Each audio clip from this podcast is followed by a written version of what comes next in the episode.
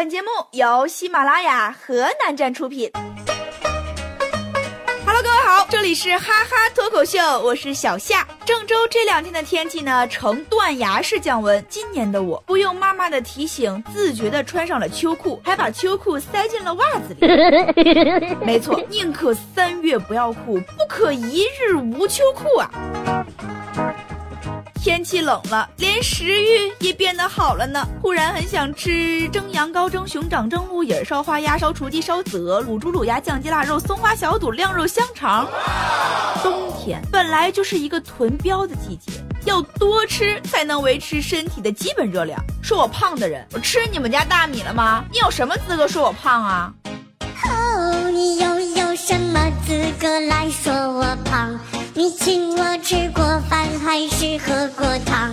我那一块肉有义务听你讲，你好好想想。有没有请我吃过牛肉、羊肉、火腿、香肠、火鸡、鸭、鹅、螃蟹、龙虾、鲍鱼、鱼翅、熊掌？有没有请我吃过烧烤、火锅和麻辣烫，或者馄饨、汤圆、米线、酸辣粉、串串香？你要好好想想。小夏觉得这首歌不仅魔性，而且句句在理。歌名呢叫做《舌尖上的胖胖》，送给说你胖的那个人。南京五十二岁的楚先生当年丧妻。二零一四年，他在相亲网站上认识了比自己小十三岁的女子施某，最后双方确立了恋爱关系。楚先生呢对施某很大方。一天，施某说他感觉自己比较胖，几次减肥都不见效果，想去韩国进行吸脂减肥手术。楚先生呢就前前后后拿出十五万帮他减肥。谁知道呢？施某人变美了之后，两个人的矛盾也变多了。最终在二零一六年，施某人与他人结婚。楚先生一气之下将施某告知法院索要减肥款，却被判败诉，因为这钱一不是彩礼，二不是结婚的花费，楚先生没法证明钱的用处。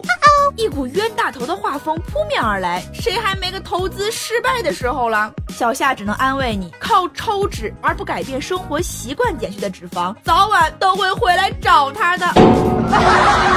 说到这儿呢，我们就再来聊聊与减肥有关的。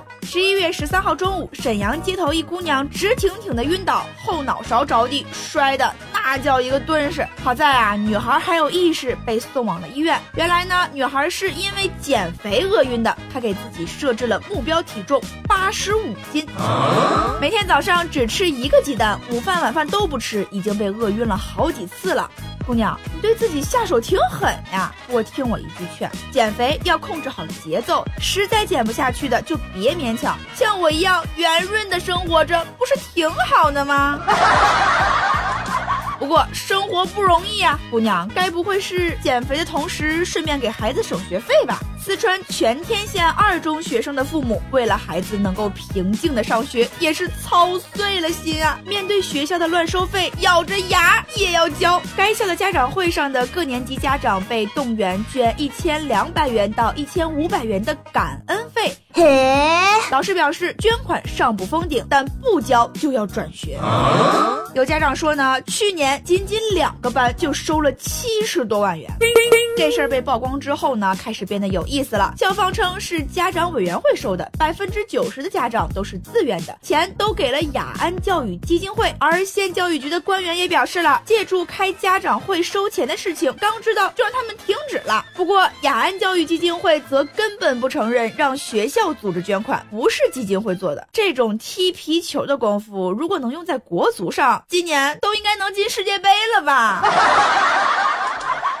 我们接着来说关于学生的事情。很多孩子呢，就是家长的心头肉，但在犯罪分子看来，孩子就成了唐僧肉。近日，加拿大多伦多连续有四名中国留学生失踪，但是现在呢，这四名留学生已经全部找到，并且都安然无恙。经过调查呢，原来他们遭遇到了虚拟绑架电信诈骗案，犯罪分子先是冒充国内警方，以威胁恐吓的手段让他们更换联系方式，而且对家人保密。这时，犯罪分子。则联系留学生在国内的父母，谎称孩子被绑架了。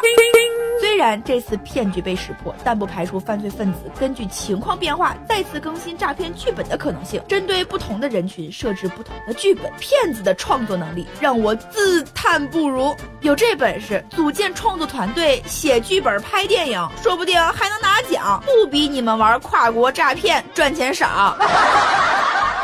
如果说全中国的学校骗子最怕谁，当然是蓝翔啊。不过蓝翔技校最近改名了，山东蓝翔高级技工学校改名为山东蓝翔技师学院，也就是技校变为技院了。呃，只是改个名字而已，但为什么总觉得哪里怪怪的？